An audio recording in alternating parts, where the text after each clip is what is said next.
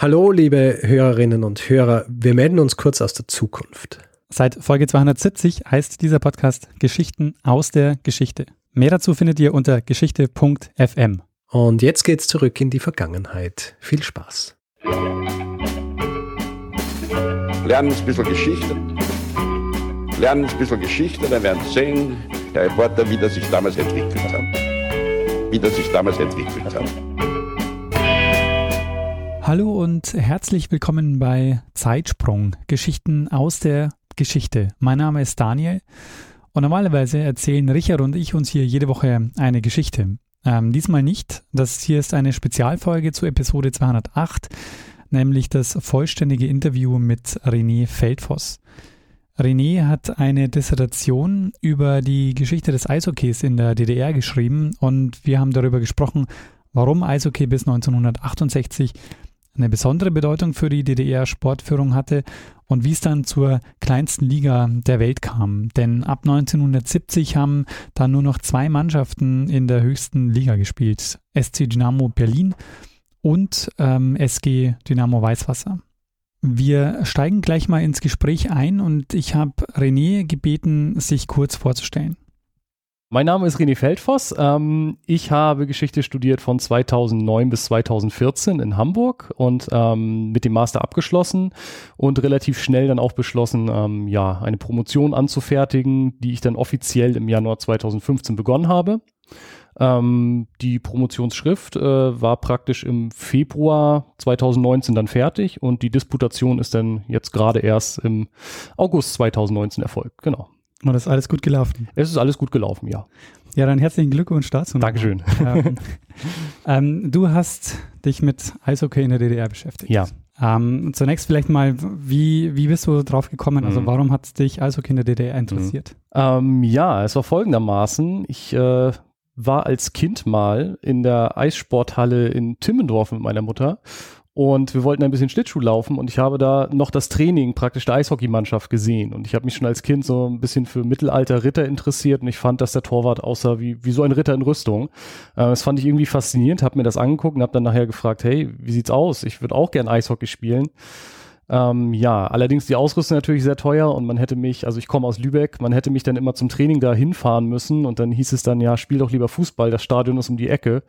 Und dann bin ich tatsächlich beim Fußball gelandet. Ähm, aber habe Eishockey immer irgendwie weiter verfolgt auch und als dann ja irgendwie diese ganze äh, Wendegeschichte dann kam, habe ich mich auch gefragt, die haben ja bestimmt auch Eishockey gespielt, wie sah es denn da aus? Und dann habe ich äh, ja ein bisschen geguckt und gesehen, hm, nur zwei Mannschaften seit 1970 ist ja irgendwie eigenartig. Ich hatte es immer im Hinterkopf irgendwie, äh, mich aber so weiter nicht damit beschäftigt, bis halt dann äh, die Geschichte mit der ähm, ja, Dissertation kam und dann kam ich wieder darauf, man könnte doch mal eigentlich da so ein bisschen nachforschen, woran das alles gelegen hat. Ja, du hast jetzt auch schon das Stichwort geliefert. Also ja. die, ähm, die Besonderheit ähm, dieser, ähm, des Eishockeys mhm. in der DDR ist, dass es ab einem gewissen Zeitpunkt nur noch zwei Mannschaften genau. ähm, gab.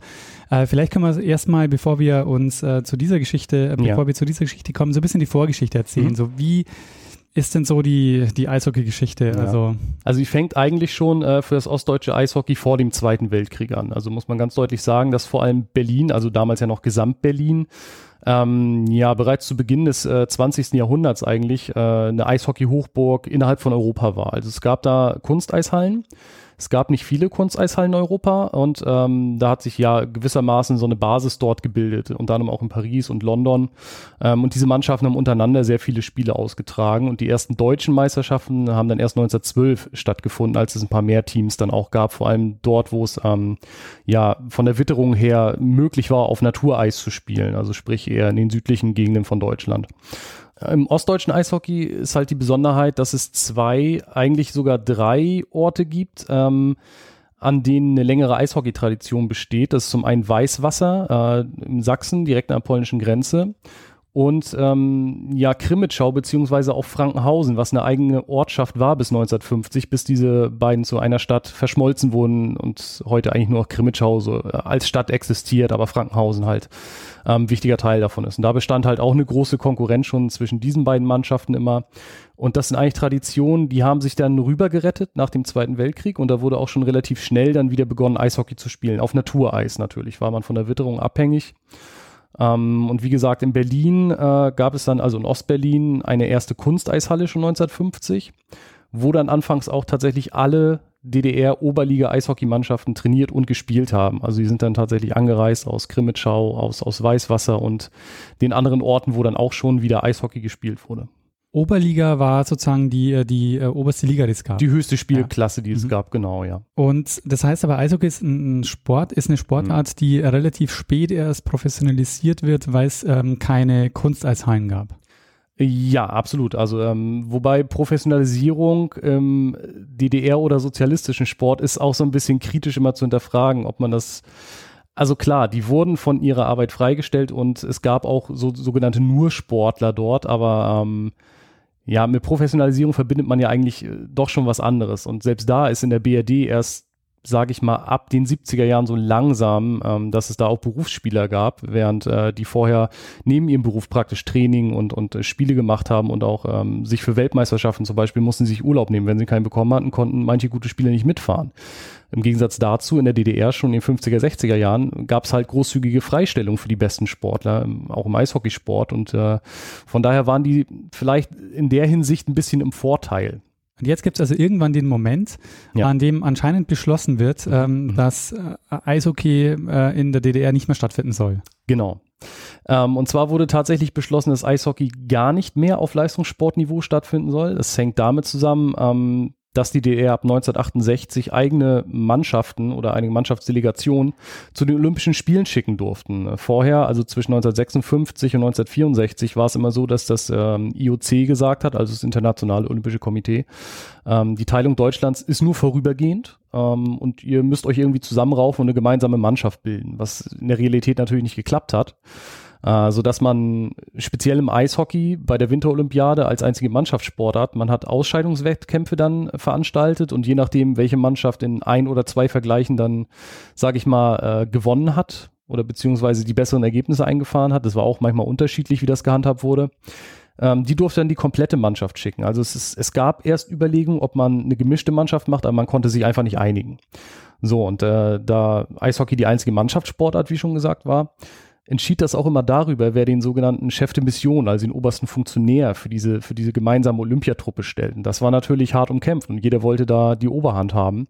Und deshalb gab es da auch ja ideologische sage ich jetzt mal, auch Reibereien, also auch neben dem Eis, man, also auf beiden Seiten aber auch wurden die Spieler so ein bisschen indoktriniert und äh, dem wurde halt gesagt, wie wichtig das sei und da wurde schon Druck ausgeübt, wie mir manche meiner Zeitzeugen dann auch erzählt haben. Ähm, aber bei denen war natürlich wichtig, wir wollen mal bei Olympia bei sein, unabhängig davon von der Ideologie. Also das ist äh, so ein bisschen der Eigensinn des Sports auch, der, tatsächlich. Genau, das war ähm, einer der Gründe, warum es vorher so wichtig war und ab 68, wo, wo das nicht mehr eine Rolle spielte, wo man eigene Mannschaften schicken konnte, hat man dann auch so ein bisschen ja geguckt, dass man möglichst viele Medaillen gewinnt auf der Seite der DDR, um internationales Prestige zu generieren und da hat man einfach eine ökonomische Rechnung aufgemacht und gesagt, gut, eine Eishockeymannschaft, da brauchst du 20 Spieler für.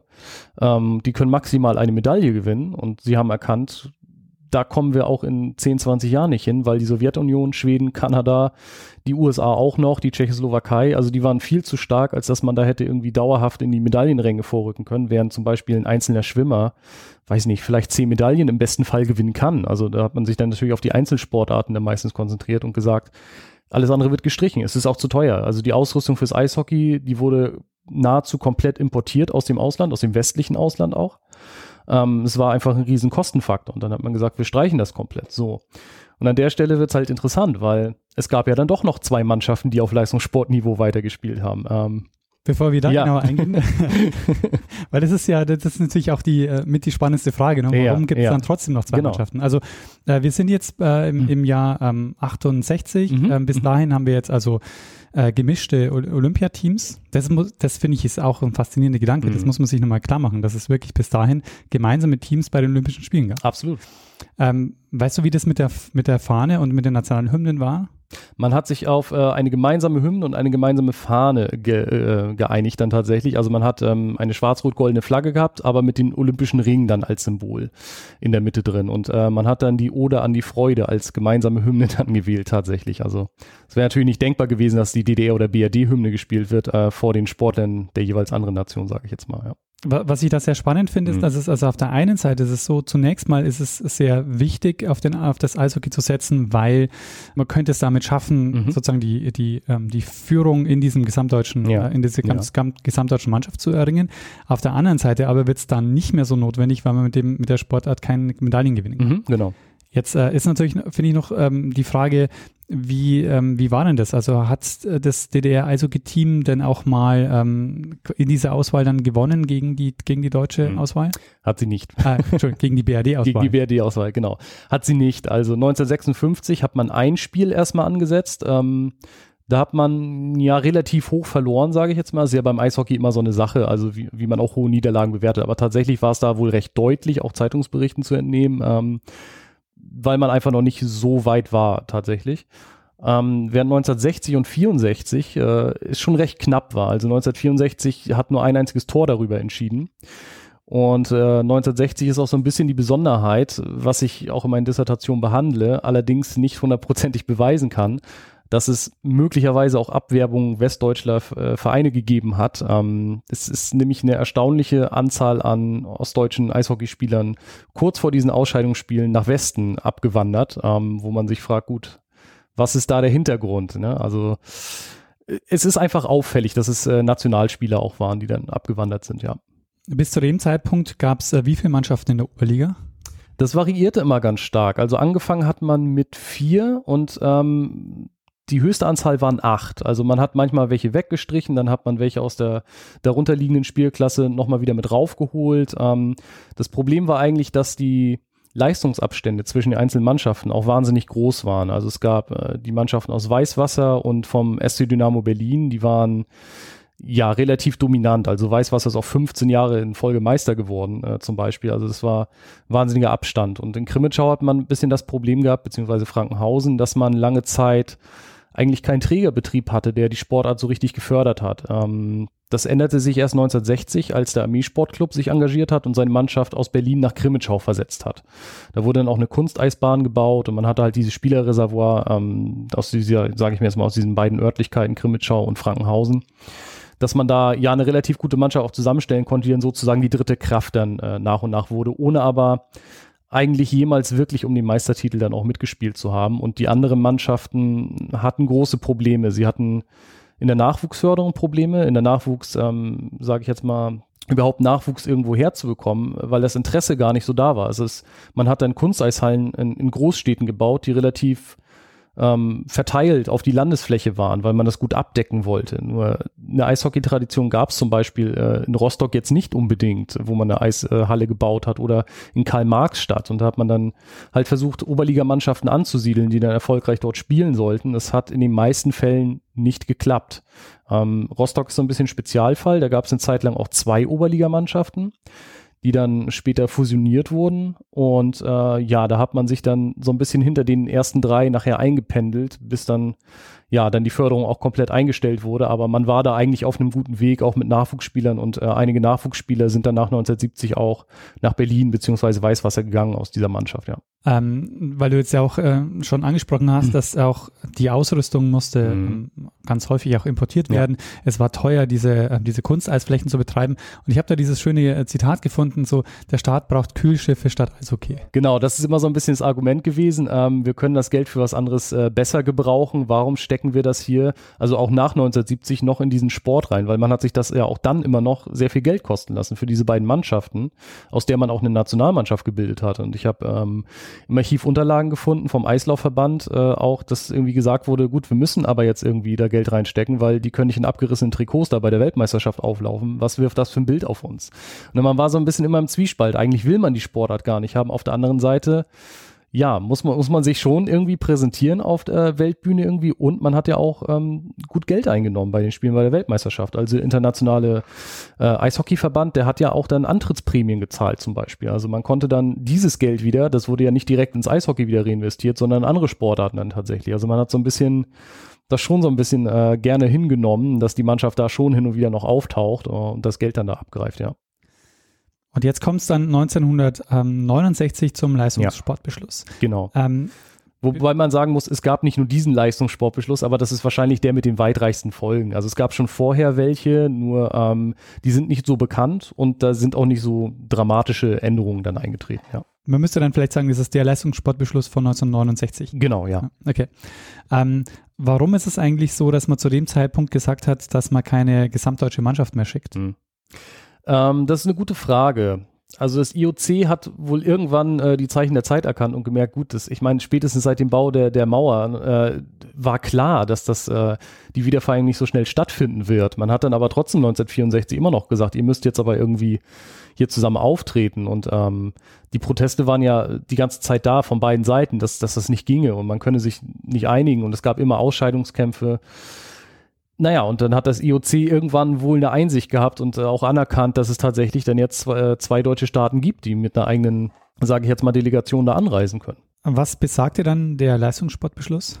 Ja, um es kurz zu fassen, weil da steht recht viel drin, ne? der ist sehr umfassend, ähm, dass, wie gesagt, bestimmte Sportarten vorrangig gefördert werden andere gar nicht mehr. Also man hat eine Einteilung gemacht in die sogenannten Kategorien Sport 1 und Sport 2, wobei Sport 1 der Leistungssport war und Sport 2 der sogenannte Breitensport, also das, was man in der Freizeit macht, sozusagen. Also ähm, wenn man, wenn man irgendwie nach Feierabend ein bisschen Fußball kickt und nicht irgendwie bei einem großen Fußballclub spielt oder sonst was. Und äh, Sport 1 war vorrangig äh, tatsächlich für, für so Disziplinen der Leichtathletik oder auch Schwimmen, wo man halt viele Medaillen gewinnen kann. Das war, das war so die, die Hauptausrichtung. Das war praktisch so ein Paradigmenwechsel in, in der gesamten ja, sage ich jetzt mal, äh, Sportführung in der DDR, dass man sich darauf hauptsächlich konzentriert hat nur noch, während es vorher darum ging, ähm, zu zeigen, okay, wir sind hier auch als eigenständiger Staat und wir kriegen die Anerkennung auch dadurch, dass wir bei Sportveranstaltungen auftreten äh, als DDR mit eigenem Verband und nicht irgendwie als Anhängsel der BRD oder sonst was. Ähm, genau, das war, das war so der Hintergrund, dass man ähm,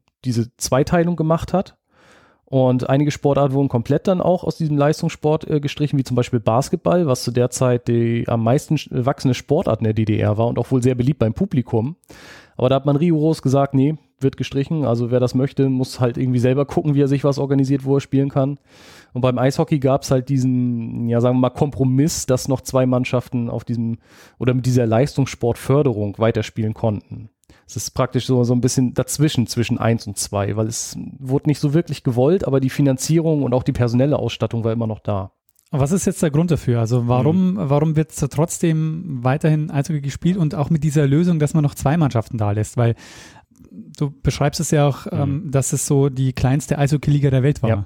Also aus sportlicher Sicht natürlich völliger Schwachsinn, muss man ganz ehrlich sagen. Ne? Also wenn man sich überlegt, dass jetzt irgendwie in der Fußball-Bundesliga noch zwei Mannschaften spielen und äh, beim Eishockey in der DDR war es auch so, sie gehörten beide auch noch zur selben Sportvereinigung. Also es war die SG Dynamo Weißwasser und der SC Dynamo Berlin. Also es wäre, als würde Bayern München gegen Bayern München jedes Jahr die Meisterschaft unter sich ausspielen. Also hm, ist ein bisschen fragwürdig alles. Ähm, aber genau das war halt der Anhaltspunkt, den ich auch hatte, als ich mich gefragt habe, warum machen die das? Was, was soll das? Das macht ja überhaupt gar keinen Sinn. Und die haben ja auch ähm, die Anzahl der Ligaspiele so drastisch reduziert. Also es gab Saisons, da haben die nur sechsmal gegeneinander gespielt. Das ist natürlich äh, absolut albern. Man hat dann irgendwie irgendwann erkannt, gut, das macht auch wenig Sinn, auch für die Zuschauer. Und wir ändern den Modus, hat dann verschiedene Sachen ausprobiert, mehr Spiele, ähm, eine Art Playoff-Modus, wo man dann Serien gewinnt und naja, aber ähm, Genau, der eigentliche Grund dafür, ähm, wie ich auch in meiner Dissertation rausgearbeitet habe, ist eigentlich eine persönliche Auseinandersetzung gewesen. Auf der einen Seite zwischen Manfred äh, Ewald, dem Präsidenten des Deutschen Turn- und Sportbundes, also der der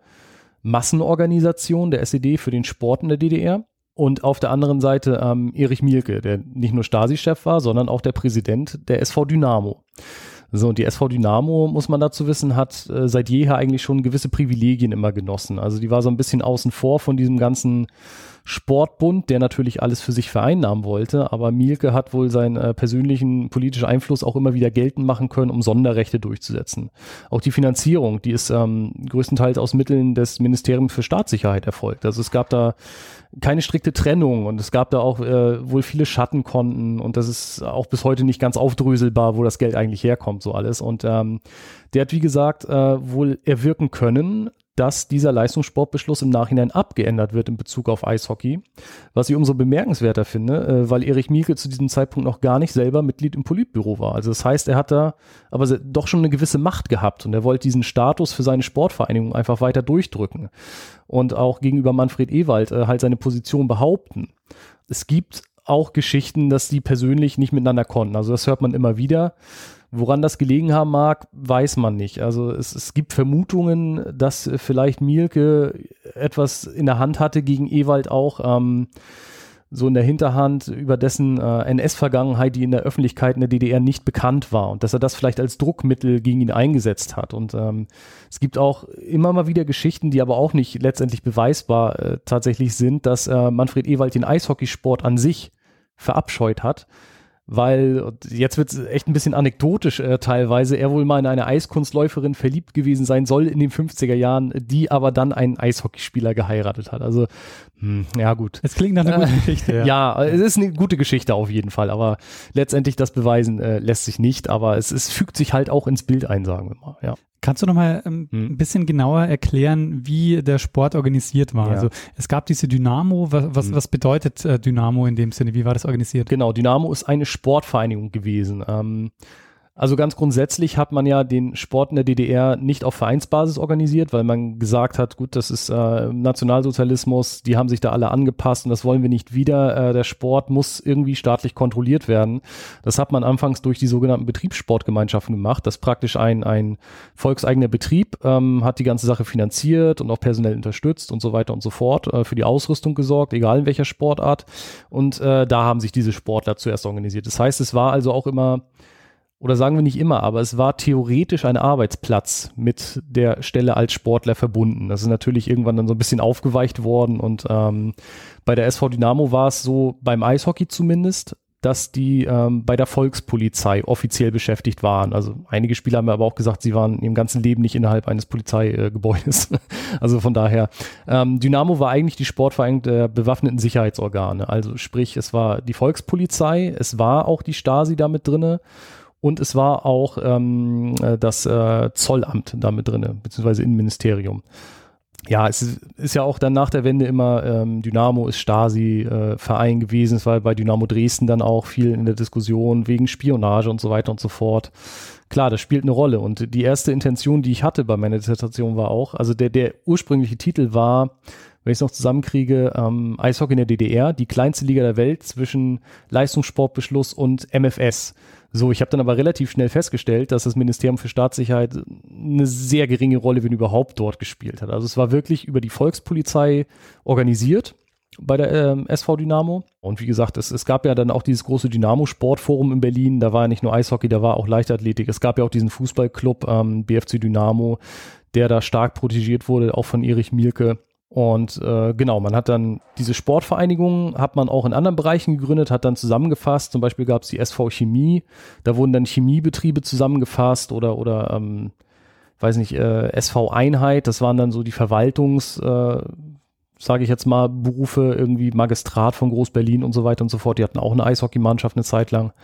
Ähm, hat das dann aber alles aufgelöst, weil man merkte, das funktioniert nicht so richtig hat aber dann der SV Dynamo zugestanden, dass sie weiter als eigenständige Einheit bestehen darf. So, das war sozusagen die erste Extrawurst, die man da bekommen hat und äh, man hat dann diesen Status auch weiterhin erhalten als eigenständiges Mitglied, genau. Ja, und die beiden äh, Eishockey-Vereine, die dann übrig bleiben, sind ja auch genau zwei Dynamo-Vereine. Genau, genau, richtig. Man hat ähm, offensichtlich, also es, ich habe da auch keine Papiere drüber gefunden, dass man wirklich äh, irgendwie diese Anweisung hatte, aber man hat es wohl auch dem Armeesportclub freigestellt, weiter Eishockey zu spielen, weil die äh, ähnlich der SV Dynamo als bewaffnetes Sicherheitsorgan und Sportvereinigung davon auch Sonderrechte hatte. Und da hat man dann gesagt, äh, wenn Dynamo das darf, dürfen die das auch. Aber da hat man offensichtlich dann entschieden, wir wollen das nicht, weil man, ja, man hatte diese Mannschaft, die immer so Dritter war. Es hat viel Geld gekostet. Und da hat man sich dann entschieden, man investiert lieber in andere Sportarten und hat Eishockey dann auch aufgegeben, ja. Gab es da einen Protest? Also die Mannschaft das Krimitschau zum Beispiel, mhm. die hat, hat, hat ja dann, ist ja dann aufgelöst. Genau, genau. Ja, da gab es tatsächlich Proteste und da gehen so ein bisschen die Meinung oder Berichterstattung auch auseinander. Also ich habe ja auch ähm, äh, Tageszeitungen ausgewertet, habe äh, Interviews mit Zeitzeugen gemacht, beziehungsweise es gibt auch schon gedruckte Interviews in, sage ich jetzt mal, Fanpublikationen, ähm, wo das auch mal thematisiert wird am Rande.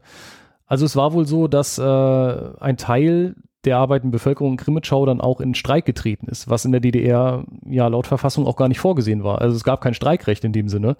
Ähm, also man hat sich ja schon gegen aufgelehnt und ähm, ja, es gibt dann übertriebene Berichte davon, dass dann wohl Manfred Ewald persönlich dann dorthin gefahren ist, um das zu erklären und die hätten ihm dann das Auto auf den Kopf gedreht und alles. Also das ist vielleicht ein bisschen stark übertrieben und ich habe auch mit jemandem gesprochen, der aus Krimitschau kommt, ähm, als Jugendlicher da auch gespielt hat und er hat das als, ich glaube, Zehnjähriger da mitbekommen. Sein älterer Bruder hatte in der Mannschaft da gespielt in Krimitschau und sein Vater auch. Und er hat gesagt, ja, also es ist ähm, vielleicht, ne, Aufstand ist vielleicht übertrieben, aber es gab starken Widerstand. Und ich habe auch ähm, einige ja, sage ich mal, Eingaben, die gab es ja damals in der DDR, man konnte sich dann, man konnte sich sogar direkt an, an äh, ähm, Walter Ulbricht wenden. Das haben auch einige getan. Also es, er wird das nicht gelesen haben, denke ich mal. Aber es sind tatsächlich Briefe von Eltern aus Krimitschau, deren Kinder dort gespielt haben, direkt an Walter Ulbricht dann irgendwie verfasst worden. Was das denn solle, ähm, man könne doch jetzt den, den Sport den Leuten dort nicht wegnehmen. Sie hätten auch keinen anderen Sport. Also Fußball spielte eigentlich eine sehr untergeordnete Rolle. Es ist heute noch so. Und Weißwasser und Krimitschau, ich habe äh, beide Orte auch besucht dort äh, meinen Zeitzeugen und die haben auch gesagt, hier spielt kein Kind Fußball. Also die sind alle im Eishockeystadion tatsächlich. Ne? Also das ist diese Tradition einfach, die bis heute noch dort besteht. Ähm, und das war ein schwerer Schlag für die. Also man hat dann auch da versucht, einen Kompromiss zu erreichen und so ein bisschen außerhalb dieser Kontrolle hat man dann noch ein bisschen Jugendarbeit gemacht, aber man durfte dann auch nicht irgendwie das äh, zu öffentlich machen, hat dann allerdings auch Unterstützung von äh, Dynamo Berlin teilweise bekommen, weil die halt Nachwuchsspieler brauchten und in Berlin, da sind andere Sportarten irgendwie populärer. Ähm, ja, und hat dann da manchmal Eishockeyschläger hingeschickt im Austausch für, für einen talentierten Jugendspieler, der dann irgendwie da an, ans Internat dann geschickt wurde und sowas alles. Also es gab so ein bisschen unter der Hand. Das wurde mehr oder weniger toleriert, weil man Eishockey eigentlich nicht mehr wollte, hat man die so ein bisschen freien Lauf gelassen. Aber die wussten genau, sie können auch nicht zu weit gehen. Also sie können jetzt nicht irgendwie fordern, hey, da muss wieder mehr passieren. Sind denn äh, Spieler von diesen aufgelösten Mannschaften dann äh, nach Berlin gegangen oder nach Weißwasser? Ja, ja. Teilweise. Also wenige, aber es ist passiert, genau. Also ich glaube, aus Rostock sind drei Spieler nach Berlin gegangen, also aus der Männermannschaft. Und ich meine, in Weißwasser waren es auch zwei oder drei wenn ich mich nicht täusche, aus Erfurt. Also es ist auch nicht so ganz einfach. Manchmal, ähm, die ganzen Teamlisten sind auch unvollständig. Manchmal sind, sind auch falsche Angaben drin, die man dort findet. Und äh, es tauchen einfach sehr oft auch gleiche Nachnamen auf. Das hängt auch damit zusammen, dass dann immer die Kinder ähm, von Eishockeyspielern dann das irgendwie weitergeführt haben. Ähm, und manchmal gibt es da auch wohl Verwechslungen in diesen Teamlisten. Also ich habe da auch lange irgendwie versucht zuzuordnen. Manchmal ist auch nur irgendwie eine Abkürzung A. B. und dann hm, ja, geht das Rätselraten los, wer das denn sein könnte und äh, wo der überhaupt herkommt. Aber ja, es sind äh, wenige Spieler sind dann zu den beiden weiter bestehenden Mannschaften dann noch hinzugekommen. Ich habe äh, mit einem gesprochen aus Dresden, der war Jugendnationalspieler, war äh, 16, 17, hat aber schon in der Oberligamannschaft gespielt, als dieser Leistungssportbeschluss kam. Und ähm, der hat es abgelehnt, zu einer anderen Mannschaft zu gehen. A, weil er nicht zu Dynamo wollte. Dynamo hatte einen schlechten Ruf in der Bevölkerung größtenteils. Und B, weil auch nicht klar war, ob das ewig so weitergeht mit diesen zwei Mannschaften. Es hätte ja auch sein können, dass in zwei Jahren Schluss ist und deshalb hat er sich halt entschieden, das Abitur zu machen und dann studieren zu gehen. Also so eine ganz persönliche Entscheidung dann auch. Hat dann aber hobbymäßig weitergespielt, Eishockey. Also das ging. Es gab auch besten Ermittlungen sozusagen, also die wurden so genannt, ähm, äh, klar in Abgrenzung zum deutschen Meister, sage ich jetzt mal, wo wirklich nur reine Hobbyspieler gespielt haben. Die mussten sich komplett selbst organisieren, die mussten gucken, wo sie mal aufs Eis können, also meistens Natureis dann, haben sich da selber Banden gezimmert, ähm, Trikots waren wild gemischt teilweise, also das, was sie noch hatten, die Schläger wurden über Jahre gepflegt, dass sie noch immer halten oder geflickt oder sonst was, ähm, weil es relativ schwer war, ein anderes Sportgerät zu kommen. Jetzt war vor dieser Phase ähm, haben wir jetzt eine, eine Zeit, in der der Eishockey von Weißwasser sehr dominiert wird. Ja. Also äh, 15 Mal in Folge, hast du mhm. gesagt, äh, sind die Meister geworden. Genau. Äh, wie geht's denn dann in der Oberliga weiter mit diesen zwei Mannschaften ab 1970? Ja, ja. Ähm, zunächst geht's mit der Dominanz vom Weißwasser tatsächlich weiter noch ein paar Jahre, aber ab Mitte der 70er Jahre ist eigentlich dann Berlin der Serienmeister. Ähm, unterbrochen nochmal 1980, meine ich, und dann zum Ende hin die letzten beiden Jahre der DDR-Liga sind auch nochmal die Weißwasseraner Meister geworden. Aber sonst eigentlich durchgängig immer SC Dynamo Berlin. Ähm, ja, woran liegt das? Pff, schwer zu sagen. Also es, es gab schon personellen Umschwung auch, aber äh, traditionell hatte man im Weißwasser einfach dieses Reservoir an talentierten Spielern. Und äh, es ging sogar so weit, dass die, die Spieler, die ähm, nicht gut genug waren, sage ich jetzt mal, um in die Weißwasseraner Mannschaft zu kommen. Die sind dann tatsächlich nach Berlin oder, oder ähm, auch teilweise nach Erfurt und, und Karl-Marx-Stadt gegangen und äh, waren da dann die dominanten Spieler sozusagen. Also es äh, gab einfach offensichtlich ein Riesenreservoir an, an, an Spielern, die, die überall hätten bestehen können oder überall bestanden haben tatsächlich. Ähm, ja, offensichtlich hat man dann Mitte der 70er so ein bisschen den Anschluss verloren oder, oder Dynamo Berlin hat da mehr gemacht in, im Nachwuchs vielleicht auch. Ist müßig, das irgendwie da auseinander zu poolen. Ähm, vielleicht auch die finanzielle Förderung könnte man vermuten, weil ähm, in Berlin war es ein SC, ein Sportclub. Ähm, die hatten ja nochmal eine besondere finanzielle Förderung, während man im Weißwasser immer noch als Spielergemeinschaft oder Spielgemeinschaft SG ähm, unterwegs war. Ähm, es gab auch Überlegungen, das mal zu ändern, also dass Weißwasser irgendwie zum Sportclub erhoben wird. Es ist aber dann äh, irgendwie immer verworfen worden von der SV Dynamo ohne äh, irgendeine Begründung nach außen hin. Ähm, aber wahrscheinlich ist es einfach so, dass man für einen Sportclub, man brauchte mehr als eine Sportart nur, die da zu fördern ist. Und man hatte auch keine ähm, KJS, also eine Kinder- und Jugendsportschule ähm, in Weißwasser, weil, wie gesagt, es nur diese eine Sportart praktisch gab, die eine Rolle spielt. Also man hatte auch ein bisschen Eis, Kunstlauf und Eisschnelllauf nebenbei so. Aber man hätte da diese KJS wohl installieren müssen, um diesen Sportclub-Status äh, erhalten zu können. Das war dann der Vorteil, den man hatte in Berlin, weil man als große Stadt sowieso genau. kein Problem hatte, da ja. noch mehr Sportarten anzubieten. Richtig wir haben eine Phase, in der jetzt also Berlin eigentlich äh, dominiert. Und es gibt aber dann sozusagen einen Pool aus diesen beiden Mannschaften, aus dem sich dann die Nationalmannschaft äh, Richtig. Hm. bildet. Genau. War die dann erfolgreich? Weil viele Spieler können es ja nicht gewesen sein. Richtig, das ist halt das Problem. Also man hat vielleicht pro Mannschaft 20 Spieler, also insgesamt 40 Spieler äh, ungefähr im Schnitt. Und aus der bildet man dann wieder eine Nationalmannschaft mit knapp 20 Spielern. Also ähm, ja, tatsächlich hat dann der Eislaufverband oder die SV Dynamo, die eigentlich die komplette Verwaltung dann irgendwann übernommen hat vom Eislaufverband auch, ähm, hat dann auch Aufstellung gemacht, wie viele, sage ich jetzt mal, äh, Sportler auf Leistungssportniveau Eishockey betreiben in Europa. So und dann ist natürlich Sowjetunion, da kamen die auf irgendwie 400.000 und da hat man selber nur 40. So, das ist natürlich ein krasser Unterschied einfach. Ähm, und ja, erfolgreich, das ist halt die Frage, wie man das bemessen will. Also ähm, wenn man Erfolg allein daran bemisst, ob man jetzt unter den ersten drei immer ist, dann natürlich nicht. Aber wenn man jetzt überlegt, man hat nur diese 40 Spieler und man schafft es trotzdem immer irgendwie unter die ersten ja sechs bis acht Mannschaften dann doch noch mal hin und wieder zu kommen. Das kann man, das kann man als Erfolg sehen. Wobei das auch ein bisschen dadurch relativiert wird, dass halt äh, hinter den, sage ich jetzt mal, Top-Mannschaften im Welteishockey dass es da schon recht dünn wurde zu der Zeit immer. Das hat sich erst geändert ab Ende der 70er, ähm, als dann viele westeuropäische Mannschaften ähm, reihenweise Kanadier eingebürgert haben. Also Italien, die Niederlande, die haben dann sehr viele Kanadier eingebürgert und äh, konnten auch in der sogenannten B-Weltmeisterschaft dann relativ schnell aufsteigen in die höheren Ränge, ähm, was bei der DDR ja nicht möglich war. Also da hätte man niemals einen Kanadier eingebürgert jetzt, äh, sage ich mal, oder auch in anderen äh, sozialistischen Staaten ähm, wo es da aber nicht so dramatisch war. Also die Tschechoslowakei und, und Sowjetunion, die hatten sehr viele talentierte, gute Spieler immer wieder und äh, hatten das gar nicht nötig. Also die waren da so top einfach, dass das. Aber die hätte man einbürgern können in der DDR. Ähm, das ist eine gute Frage. Aber ich glaube, die hätten das äh, von sich aus auch gar nicht gewollt. Also Nee, das, das kann ich mir eigentlich nicht vorstellen, dass das äh, je passiert wäre. Ähm, es wurde natürlich dann ab dem Zeitpunkt problematisch, wo äh, die ganzen Spieler, die ja vor 1970 noch in dieser ganzen Jugendförderung drin waren, also wo viel Geld und äh, Aufwand investiert wurde, als sie dann älter wurden und ähm, auch ihre Karriere Anfang der 80er beendet haben teilweise und es einfach nichts mehr nachkam an Jugendspielern auf dem Niveau, sage ich jetzt mal. Weil wo soll das Niveau auch herkommen, wenn man äh, irgendwie so im eigenen Sud kocht da mit zwei Mannschaften? Klar, man hat internationale Clubspiele öfters mal gemacht. Ähm, das ersetzt aber natürlich nicht eine starke, sage ich mal, nationale Liga, wo immer, immer wieder Konkurrenzkampf ist. Ähm, ja, da hatte man dann tatsächlich auch irgendwann Probleme in der B-Gruppe zu bestehen. Also vorher hat man alle paar Jahre mal wieder einen Aufstieg in die A-Gruppe geschafft, aber da war man dann meistens doch zu schwach, um mit den äh, großen Nationen mitzuhalten, zumal auch ähm, Länder wie Finnland äh, die DDR dann überholt haben, während man vorher ungefähr gleich auf war und die auch mal besiegen konnte. Also die haben sehr stark aufgeholt und wie gesagt, durch die Einbürgerung in, in andere westeuropäische Staaten ja, hatte man da eigentlich gar keine Chance mehr und man war dann auch in, in der sogenannten B-Gruppe meistens dann nur noch Mittelmaß und äh, teilweise auch sogar vom Abstieg in die C-Gruppe bedroht. Also man, man war einfach nicht mehr konkurrenzfähig mit der Zeit, spätestens ab Mitte der 80er Jahre.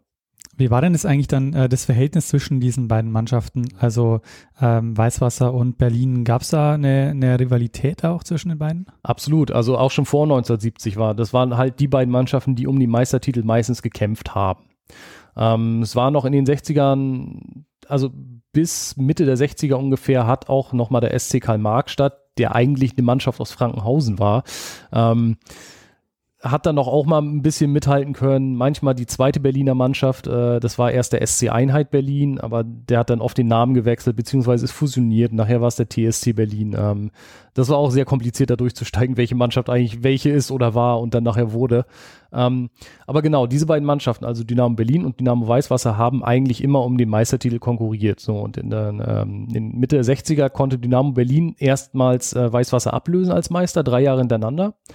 Das war schon mal ein großer Erfolg und das ist in Weißwasser und auch in der Bevölkerung, die sehr stark verbunden war auch mit diesem Team. Ähm, ja, das hat schon zum Konkurrenzdenken geführt, so ähm, von wegen, die kommen jetzt aus der großen Hauptstadt, ja, die bekommen ja dort alles und wir hier in Weißwasser, die hatten zu dem Zeitpunkt äh, gerade mal äh, irgendwie ihr, ihr neues Kunsteisstadion. Also sie hatten lange gar kein Kunsteisstadion, obwohl sie äh, Serienmeister waren, waren immer noch vom Natureis abhängig. Und da gab es dann auch äh, Briefe aus der Bevölkerung, die ich im Archiv gefunden habe, wo also wirklich mit drastischen Worten auch gefordert wurde, da mal ein Stadion jetzt hinzubauen. Also äh, da waren dann so Formulierungen, jetzt muss die Faust mal auf den Tisch schlagen und äh, so geht's nicht weiter und äh, wir kommen nach Berlin und regeln das selber und solche, solche Geschichten. Also das, äh, ja, also da gab es auf jeden Fall eine Konkurrenz und äh, zumal nach 1970 es ja nur noch diese beiden Mannschaften gab, wurde das natürlich verstärkt und äh, spätestens als dann Berlin sozusagen Serienmeister Mitte der 70er wurde, ähm, ja, da fühlte man sich so ein bisschen degradiert, denke ich, auch in Weißwasser. Und es hat sich natürlich auch auf die Zuschauerränge übertragen. Also es gab auch mehrere Spielabbrüche dann, habe ich Berichte darüber gefunden. Ähm, beziehungsweise haben ja auch Zeitzeugenberichte und es stand auch sogar in der DDR-Presse, also dass diese Spiele abgebrochen wurden.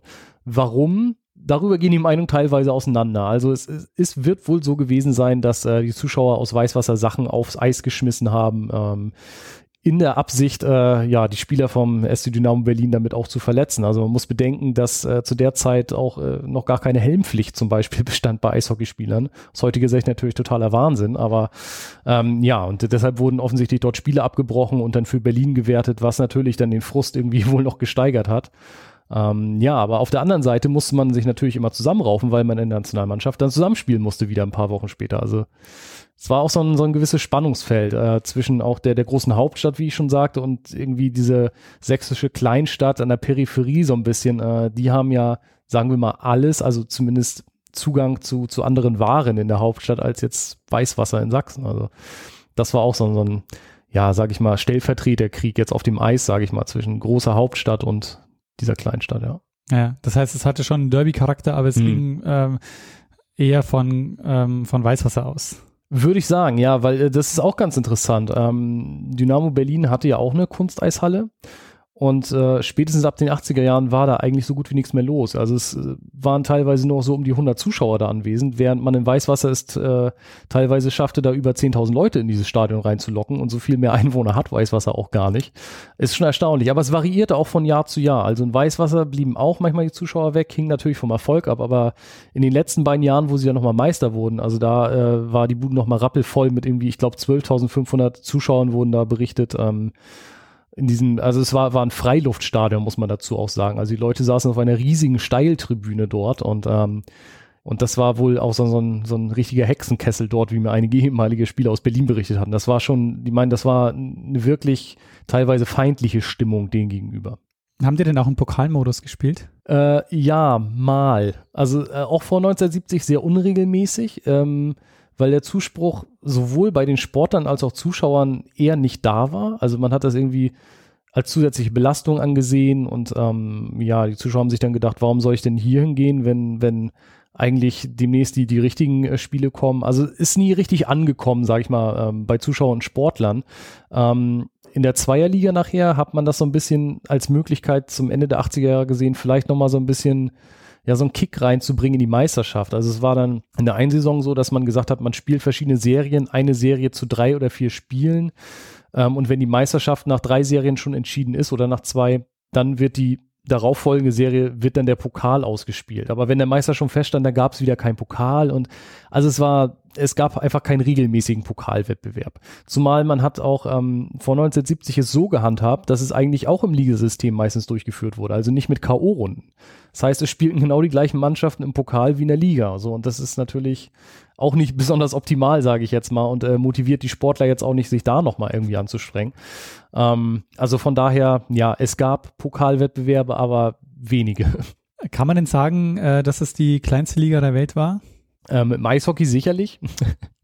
Wie ich jetzt äh, bei meinen Recherchen nochmal äh, herausgefunden habe, gibt es wohl auf einer englischen Insel äh, auch zwei Mannschaften, die eine Art Ligawettbewerb austragen. Ähm, ich möchte nicht ausschließen, dass es das irgendwo noch auf irgendwelchen kleinen Inseln gibt. Also weiß man nicht. Aber ich meine, noch kleiner geht's eigentlich nicht. Und ähm, ich denke mal auch auf diesem Niveau, auf Leistungssportniveau, wird das einmalig gewesen sein, weil die, zum Beispiel diese Mannschaften da äh, in England auf der Insel, das ist ähm, vielleicht Niveau Kreisklasse, möchte jetzt nicht zu nahe treten, aber es ist halt, es hat halt einen ganz anderen Charakter natürlich. Ja, also das war Profisport, die haben auch Nationalmannschaft geführt, die haben genau. auch Weltmeisterschaften gespielt, ja. also ja. das war tatsächlich auch genau. äh, Profi. Und das, äh, da gehe ich mal ganz stark von aus, oder beziehungsweise ich habe nichts gefunden, äh, was dafür spricht, dass es das irgendwo anders in irgendeiner Sportart gab oder gibt. Ich nehme aber an, dass die schon viele Freundschaftsspiele dann äh, dazwischen gespielt haben, auch mit wahrscheinlich äh, anderen sozialistischen äh, Mannschaften. Nicht nur. Also äh, beziehungsweise sogar viel mehr mit westlichen Nationen, äh, sage ich jetzt mal. Also vor allem Schweden und Finnland war da immer sehr beliebt. Ähm, da hat man sehr viele Spiele gemacht. Man ist auch sogar bis nach Japan geflogen und hat da äh, Spiele gemacht. Also das fand ich auch ganz interessant. Ich habe ja mal dann einen der Spieler, der in den 70er, 80ern gespielt hat, so gefragt, ähm, ob er denn so den Eindruck hatte, dass er als Leistungssportler zu der Zeit, obwohl Eishockey ja nicht mehr gewollt wurde, noch irgendwie so Privilegien ähm, hatte, was man ja immer so kennt, die kriegen ein Auto, eine Wohnung und so weiter und so fort. Und dann sagte er nein. Und der nächste Satz, den er dann aber sagte, ähm, fand ich ganz interessant, war, durch den Eishockeysport konnte ich die ganze Welt sehen. Ich bin bis nach Japan gefahren. So. Und das ist natürlich ein extremes Privileg in der DDR gewesen. Und das hat er für sich selber so gar nicht wahrgenommen. Das war für ihn ganz natürlich äh, als Leistungssportler. Und ich, ich meine, wenn man sich das überlegt, also es gab ja auch selbst Olympiasieger, die nicht so solche Reisen gemacht haben wie diese ähm, Eishockeyspieler zu der Zeit. Also spricht nochmal so ein bisschen für den Charakter der, der sag ich mal, der Sonderstellung, auch äh, der gesamten SV Dynamo einfach, dass man sich da mehr rausnehmen konnte oder wie auch immer, mehr, mehr machen konnte. Man hatte mehr Möglichkeiten. Gab es denn irgendwann mal dazwischen äh, nochmal die Idee, dass man dann Eishockey tatsächlich ähm, abdreht mhm. oder ähm, war das eh safe, dass die, dass die durchgehen? Nee, absolut nicht. Ähm, es ist ja auch immer so die Frage, warum hat Erich Mielke das gemacht? Also es ist in vielen Fanpublikationen ähm, findet man oft so den Ausdruck, dass Mielke der Retter des Eishockeys ist. Gut, ja, ohne seinen Widerspruch hätte es das wahrscheinlich gar nicht mehr gegeben. Oder auch, dass er Fan war. Also ähm, das ist eigentlich eine Sache, wo ich widersprechen würde. Also ich glaube nicht, dass er explizit Fan von Eishockey war. Also ist, ich habe auch mit verschiedenen Zeitzeugen gesprochen, die haben gesagt, den haben wir nie beim Eishockey gesehen im Stadion. Ähm, wobei es auch ein, zwei gab, die sagten, ja schon, er hat sich dafür interessiert. Also die Meinungen gehen da auch auseinander. Aber äh, seine Leidenschaft galt einfach dem BFC Dynamo, also der Fußballmannschaft. So, das ist auch bekannt. Der war da immer auf der Tribüne und ähm, also die Frage ist halt, hat er Eishockey, sagen wir mal, gerettet, weil er Fan war? Würde ich eher sagen, nein, sondern es war praktisch ein Mittel zu zeigen, hey, meine SV Dynamo ist was Besonderes. Ich kann mich hier den Anweisungen des äh, Sportbundes widersetzen. Und auf der anderen Seite muss man natürlich auch sagen, er kann jedes Jahr sagen, meine SV Dynamo ist Meister im Eishockey geworden. Gut, ging auch schon vorher, weil sie da dominant waren, aber ab 1970, klar, war er jedes Jahr Eishockeymeister mit seiner SV Dynamo. So, und er hat das ja als seine SV Dynamo auch äh, gesehen und nach außen hin auch so äh, kommuniziert tatsächlich. Also er hat sich da schon gerne mit geschmückt mit den Erfolgen und die äh, Spieler haben ja auch erzählt, es gab dann Empfänge, da hat er dann allen mal die Hand geschüttelt. Aber dass er jetzt irgendwie im Stadion gewesen wäre und die Spiele da fieberhaft mitverfolgt hätte, das äh, scheint nicht der Fall gewesen zu sein. Aber man kann schon davon ausgehen, dass das Ganze sehr ähm, von ihm abhängig war. Das heißt, hätte er, ähm, mhm. äh, wäre er irgendwie abgelöst mhm. worden, dann äh, hätte es sein können, dass ähm, das Eishockey auch aufgelöst wird. Gut möglich, wobei auch immer noch nicht so ganz klar ist, welche Rolle andere Personen innerhalb der SV Dynamo gespielt haben und, und wie groß diese Rolle war.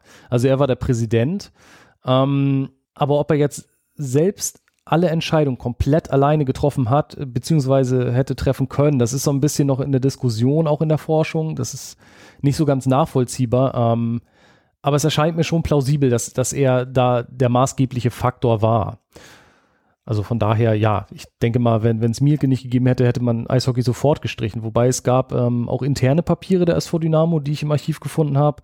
Da war alle paar Jahre, auch in den 70er, 80ern, immer mal wieder die Rede davon, was ist denn, wenn wir, weil es ist zu teuer, haben sie selber festgestellt, wir stecken jedes Jahr äh, ungefähr eine Million da rein pro Mannschaft. Das ist eine enorme Summe zu der Zeit. Muss man sich mal überlegen. Ähm, jedes Jahr für, für eine Sportart, die man eigentlich gar nicht mehr will. Also absurd eigentlich. Naja, und äh, aufgrund dessen hat man dann immer wieder angeregt, ja, vielleicht lassen wir es doch, mh, hm, lass uns das doch streichen. Und dann äh, gab es aber die Überlegung, wahrscheinlich auch äh, in Rückbetrachtung dessen, was in Krimitschau damals passiert ist, wir können das in Weißwasser nicht machen. Können das nicht machen, die haben da nichts. Also in Berlin haben sie ganz klar gesagt, ist gar kein Problem, so viele interessieren sich da eh nicht für, da gibt es genug anderen Sportarten, aber wenn wir in Weißwasser denen das Eishockey wegnehmen, also die drehen uns hier den ganzen Staat auf links sozusagen und äh, die haben auch keinen anderen Sport da und ja, also das müssen wir auf jeden Fall da lassen. Finde find ich auch ganz interessant, dass man, äh, ob es da vielleicht irgendwie eine Art Lerneffekt gegeben hat im Umgang mit der Bevölkerung. Ähm, und man hat ja auch dann immer mal wieder die, die äh, Idee angeregt, eine dritte Mannschaft in die Oberliga zu integrieren, weil man auch gesehen hatte, sportlich macht das ja gar keinen Sinn. Ähm, und da war immer die Überlegung, Krimitschau zu nehmen. Also A, weil es natürlich immer noch ähm, so ein bisschen Jugendarbeit gab und B, weil es die Tradition da gibt und vielleicht auch so ein bisschen, sage ich jetzt mal, als Trostpflaster vielleicht ähm, das ist dann aber nicht in die Tat umgesetzt worden, weil man hätte dann auch ne, Dynamo-Team natürlich dann da machen müssen und das wären dann wieder Kosten gewesen. Es hätte auch gedauert, bis die vom Niveau her wieder da mithalten hätten können und so. Und dann hat man das, äh, ja, also es, es gibt keine konkreten Antworten darauf, warum das nicht passiert ist. Äh, man hat es aber sein lassen. Die erste Überlegung, die man tatsächlich hatte 1970 war, ähm, wir stecken die beiden Mannschaften aus Weißwasser und, und äh, Berlin in die polnische Liga. Die Überlegung gab es tatsächlich, um da irgendwie ähm, ja, konkurrenzfähig zu bleiben, ähm, beziehungsweise damit es sportlich Sinn macht. Äh, ist dann auch nicht passiert. Warum, weiß man auch nicht. Also die Vermutung ist da auch meinerseits, dass ähm, vielleicht die, die Auswärtsreisen vielleicht zu weit gewesen wären, Stichwort Kosten, und vielleicht auch das Zuschauerinteresse dann nicht so da gewesen wäre. Also es ist aber eine reine Vermutung, aber ist das, was mir am plausibelsten eigentlich erscheint, warum man das dann gelassen hat. Möglicherweise auch Widerstand ähm, ja, des polnischen Verbandes, kann auch sein. Schwer zu sagen, aber ja. Das ist ja auch ein Modell, das, ähm, glaube ich, heute sehr erfolgreich gemacht mhm. wird zwischen Österreich, mhm. der Schweiz, Ungarn. Die Schweiz nicht, die hat eine eigene Nationalliga. Also es ist okay. Österreich, Italien, Slowenien und ich glaube, eine Mannschaft aus Ungarn ist auch dabei. Genau, ja, genau diese, ja. ja diese, diese transnationalen Ligen, genau. Ja. Das ist ja jetzt auch in den Benelux-Staaten tatsächlich angetan. Ah, okay. Beziehungsweise es gibt eine niederländische Mannschaft, die spielt in der äh, deutschen Oberliga, der dritten Spielklasse. Also das ist genau, weil die, die sind auch, die sind so top dort, dass sie jedes Jahr Meister geworden sind, die letzten, weiß ich nicht, 10, 15 Jahre. Und dann haben sie halt gesagt, dann spielen sie hier in der niedrigeren Klasse, aber dann mehr Konkurrenz praktisch. Wann wird denn diese Oberliga aufgelöst, beziehungsweise wie, ähm, wie endet diese Geschichte? Ja relativ schnell nach 1989, muss man sagen. Also ähm, schon im Dezember 1989 wechselt der erste Eishockeyspieler nach Westdeutschland. Das ist nicht nur der erste Eishockeyspieler aus der DDR, sondern der erste DDR-Sportler überhaupt, der nach Westdeutschland wechselt. Finde ich auch ganz bemerkenswert. Zudem ist es ein Spieler, der im Sommer seine Karriere beendet hatte. Ähm, der war, glaube ich, 35, 34, 35 zu dem Zeitpunkt und hat gesagt, gut, jetzt ist Schluss. Ähm, dann kam halt die Wende und dann sagte er, also ich habe auch mit dem ein Interview geführt und ich habe ihn auch gefragt, warum. Dann meinte er ganz klar, um da nochmal Geld zu verdienen. Ordentlich. So. Und das Angebot war scheinbar da aus einer Mannschaft aus der zweiten Liga in Westdeutschland. Da ist er dann hingegangen. Tatsächlich äh, sozusagen als Laie des SC Dynamo Fand ich auch interessant, obwohl er seine Karriere beendet hat, war aber doch trotzdem irgendwie noch da involviert. Er hätte wohl Trainer werden sollen. Also es ist alles ähm, ja so ein bisschen schwammig, ähm, da irgendwie das da rauszukriegen. Er, er selber meint auch, er weiß das auch gar nicht mehr so genau, wie das war. Und scheinbar hat man dann sich irgendwie darauf geeinigt, das Gehalt geht zu einem Teil an, an die SV Dynamo und zum Teil nur an ihn. Also, hm. Und er galt auch als Ausländer da noch, weil er halt aus einem anderen Verband stammte. Und ja, wie gesagt, die beiden Mannschaften aus Weißwasser und äh, Berlin haben dann relativ schnell ähm, Verhandlungen eigenmächtig aufgenommen mit den äh, Vereinen aus äh, Westdeutschland. Man hatte erst favorisiert, in der zweiten Bundesliga anzutreten, weil man ne, mit nur zwei Mannschaften sich als nicht so konkurrenzfähig gesehen hat vom Spielniveau her auch, weil die Professionalisierung äh, in der westdeutschen Bundesliga dann doch schon recht weit fortgeschritten war, zumal auch da sehr viele äh, kanadische Spieler oder äh, nordamerikanische Spieler allgemein dann integriert wurden, auch mit deutschem Pass teilweise und die einfach das Spielniveau extrem gehoben haben. Die Zweitligavereine äh, haben das allerdings dann abgelehnt Ähm, und dann haben die Mannschaften aus der ersten Liga gesagt, gut, dann spielt doch trotzdem bei uns mit. Äh, ja, im Nachhinein kann man drüber streiten, ob das vielleicht eine unglückliche Geschichte dann war, aber ähm, es gab auch erst eine Überlegung, die Oberliga wieder aufzubauen in der DDR. Aber man hat gesehen, das dauert Jahre. Also das dauert wirklich Jahre, um wieder aus dem Nichts äh, Mannschaften aufzubauen, die konkurrenzfähig wären. Und ähm, es gab so ein bisschen Reibereien zwischen dem Verband, der ja eigentlich offiziell noch sozusagen ähm, die Hand über dem Ganzen hatte, und den Verein, oder nicht Verein, aber Mannschaften selber. Ähm, und die haben sich ganz schnell rausgelöst, auch aus der SV Dynamo dann. Und in Weißwasser hat man sich sehr schnell umbenannt. Ich glaube, sie haben sich erst Polizeisportverein Weißwasser genannt. In Berlin hat man den Namen noch eine Zeit lang behalten. Äh, man hat immer gesagt, ja, wegen der Tradition und die ähm, Erfolge, die man im Europapokal teilweise hatte. Also man ist da manchmal sogar Dritter geworden. Also das war schon, schon eine gute Leistung, ähm, vor allem gegen Sowjetunion und Tschechoslowakei gegen die Mannschaften. Und in Andenken daran möchte man den Namen Dynamo erstmal behalten, so. Aber dann kam halt im Laufe der Zeit immer diese ganzen Vorwürfe ausspionieren, Dynamo ist Stasi und dann hat man halt keine Sponsoren ranbekommen mit diesem Namen und hat sich dann Eisbären Berlin umbenannt, wie sie auch heute noch heißen. Und heute der wahrscheinlich erfolgreichste deutsche Eishockey. Genau, genau, genau, genau, so ist es. Und äh, Weißwasser ist, ähm, ja, spielt jetzt seit einigen Jahren konstant halt in der zweithöchsten Spielklasse. So, die sind ähm, aber auch in der, in der höchsten noch eine Zeit lang gewesen. Nur da war das Problem, mh, dass man auch dort keine potenten Spon Sponsoren reinbekommen hat. Also es war, ist eine strukturschwache Gegend. Ähm, es ist schwierig, da irgendwie, ja, sage ich jetzt mal, Gelder für zu generieren für so eine doch recht teure Sportart, in, in dem Maße, dass man Top-Spieler dort holen könnte. Und äh, die Integration der Mannschaften selber war auch ein bisschen schwierig, weil man A, es gar nicht gewohnt war, so Spiele, viele Spiele zu machen pro Jahr. Ähm, und B, äh, gab es auch längere Aus, äh, Auswärtsreisen dann. Ähm, das war man auch nicht gewohnt. Also Berlin-Weißwasser ist ungefähr zwei, zweieinhalb Stunden die Entfernung. Und wenn man jetzt aber nach Bayern dann immer fahren musste aus Berlin oder Weißwasser, das war schon, das war schon eine Umstellung. Und man hat auch äh, lange Zeit immer noch daran festgehalten am eigenen Spielermaterial und gedacht, man könne damit in der Bundesliga bestehen und äh, auch keine ausländischen Profis angeheuert.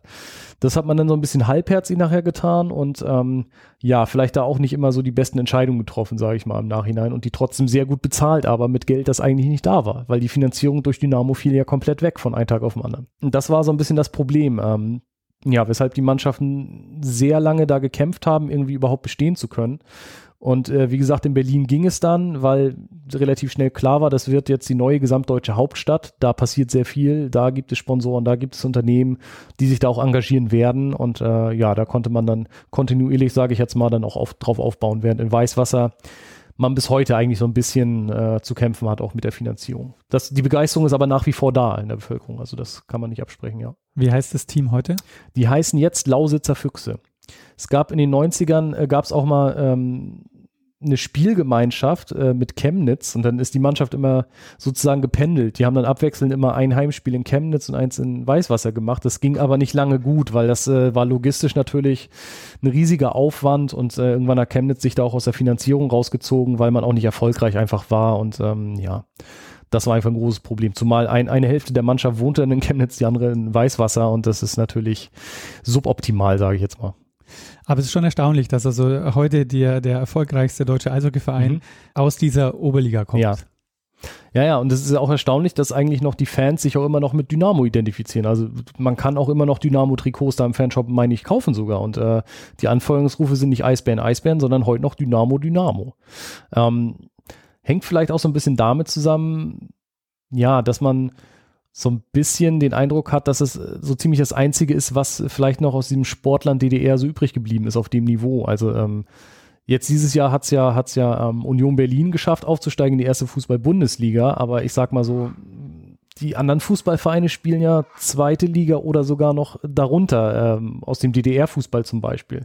Beim Handball hatte man ja lange äh, Zeit äh, den SC Magdeburg, der da oben mitspielte, aber das ist ja auch schon seit einigen Jahren nicht mehr der Fall. Ja, und ansonsten wird's recht dünn, sage ich jetzt mal, ne, was das angeht. Und ähm, erstaunlich ist aber eigentlich auch, dass diese, ja, sage ich mal, diese Rückbesinnung auf die DDR und Dynamo ähm, beim Eishockey eigentlich schon in den 90ern, Anfang der 90er relativ schnell dann aufkam.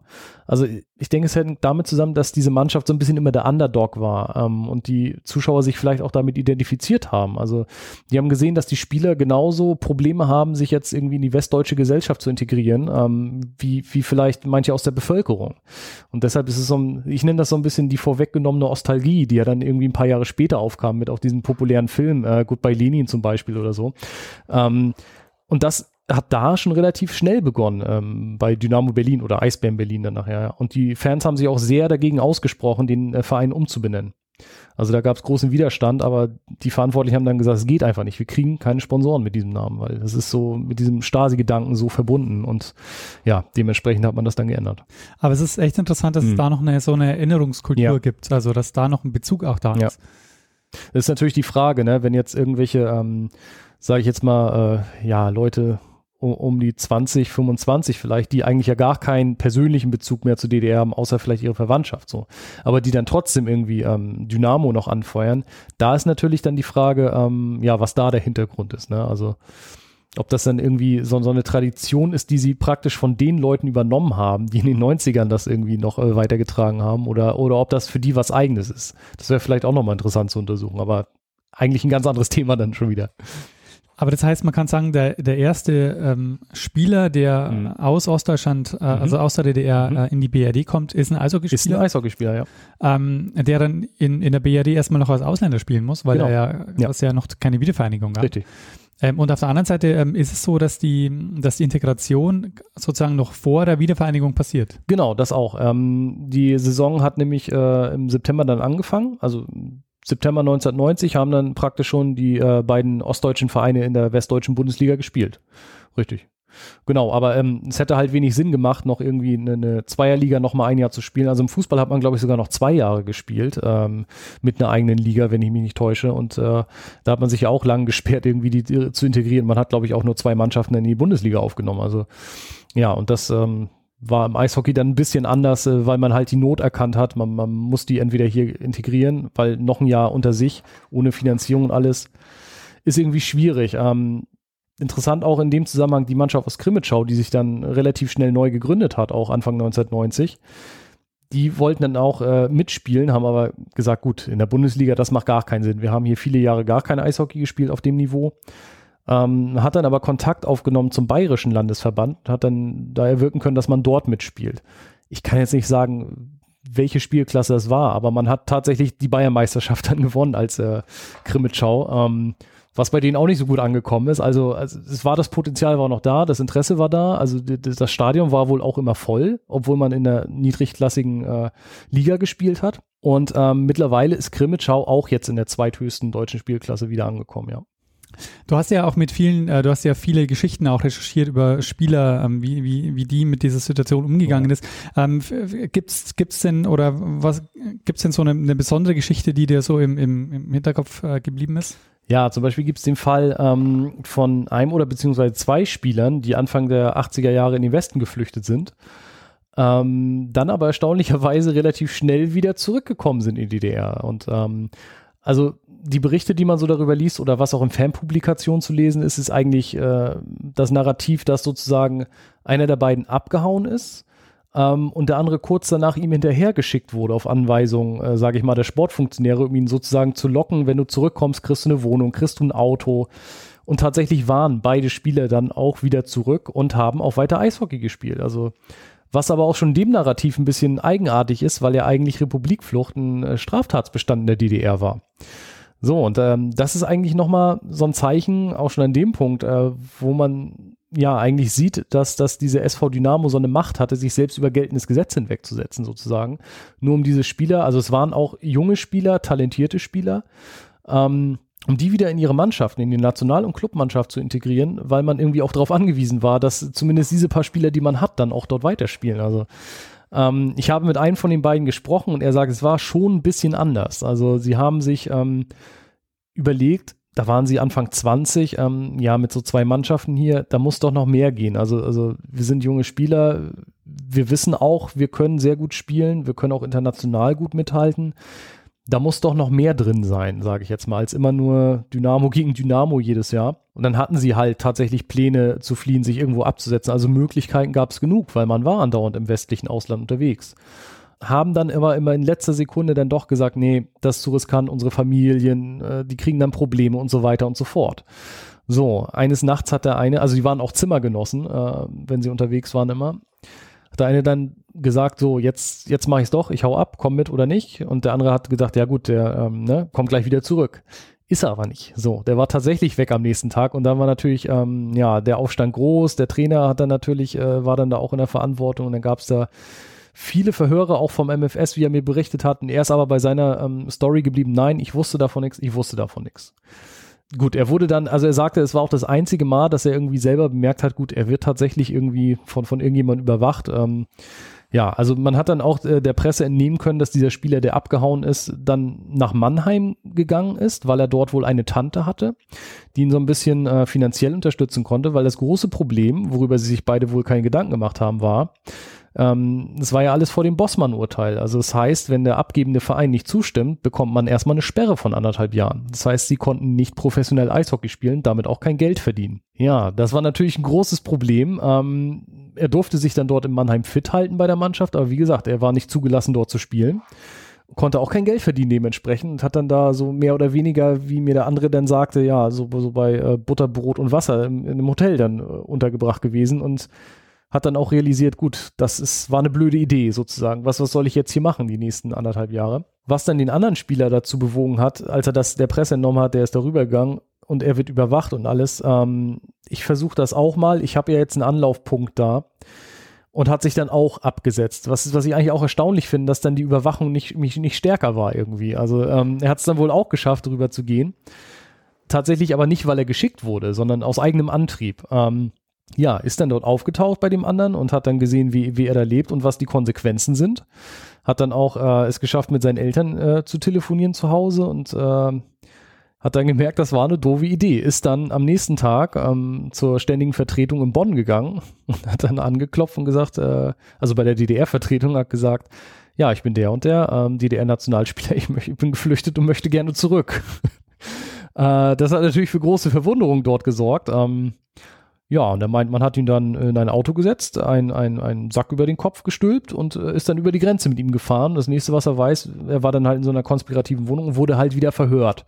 Ist dann immer noch bei seiner Geschichte geblieben, ja, war eine dumme Idee und so weiter und so fort. Ähm, und wurde dann praktisch daraus entlassen unter der Auflage, dass er in Zukunft als ähm, ja, IM praktisch arbeitet in der Mannschaft und Berichte über die anderen schreibt. So, die Alternative wäre für ihn gewesen, dann äh, ja halt in den Bau zu wandern für ein paar Jahre und dann hat er gesagt, gut, dann mache ich das und schreibt dann darüber Berichte. Das hat er auch ganz freimütig so berichtet. Ähm, ja, und wie gesagt, äh, der andere Spieler, der dann immer noch da geblieben ist, der wurde nicht irgendwie von ihm gelockt oder sowas. Der hat das Gleiche realisiert nach einer Zeit. Zudem äh, war auch in der Familie, äh, seine Mutter wurde wohl stark krank und hat dann entschieden, er geht auch zurück. Und dann, also das Einzige, was ich darüber schriftlich gefunden habe, war halt eine Anfrage an Mielke, werden diese beiden Spieler gebraucht?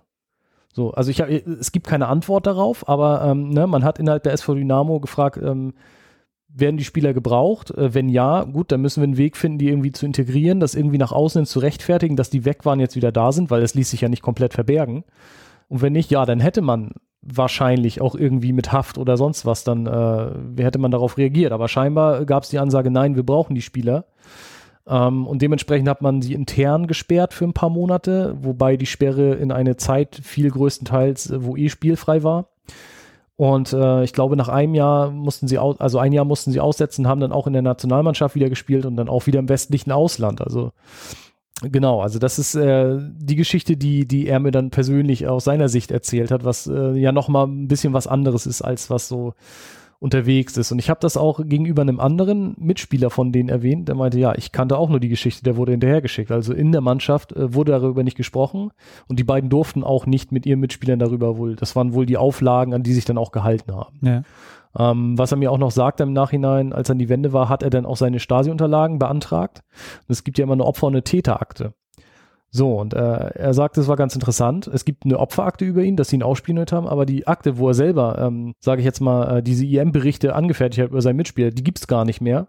Wahrscheinlich hat die auch gar keiner durchgelesen, ähm, weil das uninteressant auch war, was da berichtet wurde. Also er hat dann da reingeschrieben, wenn irgendjemand sich in, äh, in Schweden ein Stück Seife gekauft hat oder sowas so ungefähr. Also ja, fand ich auch ganz interessant. Aber ein ganz schönes Risiko, ähm, dann wieder zurückzugehen. Ja, absolut, klar. Ich meine, dem muss ja auch klar gewesen sein, dass es eine Straftat ist, ne? Und ähm, aber das zeigt ja auch, wie, wie ausweglos sie ihre eigene Situation dann in Westdeutschland erkannt haben. Also sie, sie haben ja nur Eishockey gespielt in dem Sinne und äh, hätten jetzt anderthalb Jahre gar kein Einkommen gehabt. Finanzielle Unterstützung äh, von der Familie in der DDR wäre ja auch nicht möglich gewesen in dem Sinne. Der eine hatte halt diese Tante dort, aber das wäre auch alles gewesen. So und und sie wollten natürlich Eishockey weiter spielen. Sie waren auch noch sehr jung und ähm, genau aus diesen Gründen haben sie sich dann wohl entschieden, das irgendwie wieder rückgängig zu machen vielleicht auch mit dem Hintergedanken, dass das vielleicht die SV Dynamo das auch schon für die irgendwie regelt. Also dem wird auch klar gewesen sein, dass das nicht, nicht irgendwie irgendeine Sportvereinigung ist, sondern dass die ein gewisses Gewicht hat. Du hast hier jetzt eine, eine, eine ganze Promotion drüber geschrieben, das heißt ja. ähm, wahrscheinlich einige hundert Seiten. Ja. Und wir haben davon jetzt wahrscheinlich halt nur so einen kleinen genau, Bruchteil genau, ja. Äh, besprochen. Ja. Aber was würdest du denn sagen, so wenn du ein Fazit ziehen mhm. müsstest, mhm. äh, was hast du rausgefunden mhm. äh, in deiner Arbeit? Ja, ähm, eigentlich eine ganze Menge. Also ähm, was ich auch interessant fand, in der Forschungsliteratur ist halt dieser Umstand bekannt, dass es nur noch zwei Mannschaften gab und auch aufgrund des ähm, Leistungssportbeschlusses von 1969 und es gibt auch Vermutungen, dass Mielke damit was zu tun hat. Ähm, ich habe das ein bisschen genauer untersucht, einmal diesen Umstand und zum anderen habe ich auch ähm, ja die eigentlich komplett eigenständige Entwicklung vor 1970, die die so gar nicht erfasst wurde bislang äh, von der Forschungsliteratur, das auch nochmal abgebildet. Also was was es da für Probleme gab, warum man das so stark gefördert hat äh, von Anfang an eigentlich schon und warum man so viele sehr teure Kunsteishallen äh, gebaut hat, die tatsächlich hauptsächlich fürs Eishockey gedacht waren, was ja nachher für Eisschnelllauf und Eiskunstlauf genutzt wurde, aber ausgelegt waren sie eigentlich für Eishockey. Ähm, das auf der einen Seite, wie gesagt, der Hintergrund Mielke Ewald, das ja ist so ein bisschen diffus immer dargestellt, also es ist schon bekannt, dass da irgendwas war. Ähm, ich habe dazu ein bisschen mehr was rausarbeiten können, wenngleich es natürlich auch keine Unterlagen gibt, äh, wo irgendwie ein Gespräch Mielke Ewald so eins zu eins irgendwie protokolliert wäre oder sowas. Ähm, aber zumindest äh, konnte ich die, die, die, ja, die Narration so, so ein bisschen ähm, ja in eine nachvollziehbare Richtung, glaube ich, ähm, ja auch anregen dann tatsächlich. Ähm, die, die Entwicklung in in der Liga mit den zwei Mannschaften da kann man nicht viel rausholen, sage ich jetzt mal. Ne? Ich habe das äh, versucht, aber da, da ist halt auch relativ wenig Aktenmaterial vorhanden, weil man das so ein bisschen unter ferner Liefen dann auch äh, laufen lassen hat. Ich habe ja die ähm, Unterlagen des Eislaufverbandes hauptsächlich eingesehen und der hat ja das komplett abgetreten an die SV Dynamo nachher und da ist es noch so ein bisschen schwierig mit den Unterlagen. Also ähm, die sind noch nicht online erfasst und recherchierbar. Da habe ich mit dem Zettelkasten gearbeitet, aber es sind auch nur die Sachen der zentralen Leitung in Berlin. Das heißt, wenn die Eishockeymannschaften da mal irgendwie ein Duplikat hingeschickt haben, dann ist das da enthalten. Aber von den eigentlichen Mannschaften, die es ja heute noch gibt, da habe ich mehrfach nachgefragt, die sagen, sie haben absolut keine Unterlagen aus der Zeit. Also ich kann es mir schwer vorstellen, einerseits, ähm, ja, auf der anderen Seite vielleicht auch im Zuge der Wende doch vielleicht mal irgendwann geschreddert worden, weil man dachte, was wollen wir damit noch? Aber wie auch immer. Ähm, genau, was habe ich herausgefunden, war ja die ursprüngliche Frage. Naja, schon, ähm, so ein bisschen, dass die SV Dynamo auch so ein bisschen Start im Start war, ne? dass, dass sie sehr viele Privilegien sich rausgenommen hat. Ähm, insbesondere, ja, im Eishockey zeigt sich das eigentlich sehr gut. Also wie ich gerade schon sagte, ähm, geltendes Recht umgangen wurde zum Beispiel, man immer wieder es auch geschafft hat, talentierte Spieler von anderen Mannschaften wegzulocken mit, mit ja ein bisschen mehr Geld oder mehr Privilegien, das gab es schon. Ähm, aber auch, dass man sehr viel investiert hat. Also man hätte ja sich in Weißwasser zum Beispiel, da hat man erkannt, da ist eine gute Mannschaft. Ähm, da hat man sich engagiert, hat da den Kunsteisstadion hingebaut, ähm, in so einen Landstrich, wo eigentlich relativ wenig los ist, sage ich jetzt mal. Und hat auch über Jahre hinweg da äh, finanzielle Mittel reingepumpt, sodass die auch immer erfolgreich bleiben konnten. Es ist natürlich fraglich, ob so eine Mannschaft ähm, gegen die Großstadtmannschaften hätte bestehen können im Laufe der nächsten Jahre, wenn Dynamo sich da nicht engagiert hätte.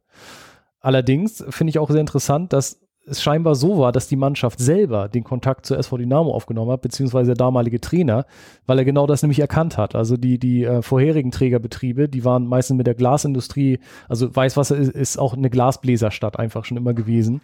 Ähm, da gab es auch große Osram-Werke damals vor dem Zweiten Weltkrieg und ähm, ja, dass die einfach erkannt haben, okay, mit dieser Basis, mit dieser Finanzierung oder Unterstützung von dem Trägerbetrieb ähm, können wir nicht kontinuierlich diesen Erfolg aufrechterhalten. Also da sind die wohl von sich aus drauf zugetreten. Dynamo hat gesagt, ja gut, warum nicht? Da ist eine gute Mannschaft, wir stecken da Geld rein und dann bleiben sie auch erfolgreich und wir können immer sagen, hey toll, wir haben hier eine super Mannschaft. Ja, wie ich auch schon sagte, ähm, das Verhältnis praktisch von, von Staat auch zu ja, seinen Bürgern, sage ich jetzt mal, so wie damit umgegangen wurde, ne? In Bezug auf Krimitschau, dass man gesagt hat, obwohl das so populär ist, wir streichen das.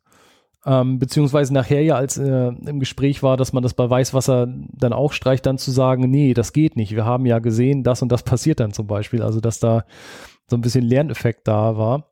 Und natürlich auch diese, diese, ähm, ja, sage ich mal, Auseinandersetzung auf persönlicher Ebene, beziehungsweise zwischen zwei staatlichen Organen der DDR, also Dynamo auf der einen Seite und dem Deutschen Ton- und Sportbund. Also, dass es dann auch äh, überhaupt nicht mehr um Ideologie ging, sondern um persönliche ähm, Präferenzen irgendwie oder, oder beziehungsweise Geltungsdrang oder was auch immer da eine Rolle gespielt haben mag und dass die Ideologie dadurch in den Hintergrund gerät. Was auch so ein bisschen Beleg dafür ist, dass der Sport gar nicht so allumfassend durchherrscht war in der DDR, wie, wie oftmals angenommen wird. Also diese ganze Totalitarismusdebatte, ähm, dass es eigentlich Freiräume auch gab, vor allem im Eishockey, was natürlich ein Sonderfall ist jetzt, aber ähm, dass es das da gab. Also dass diese Sportler auch außerhalb der staatlichen Kontrolle viel agieren konnten einfach.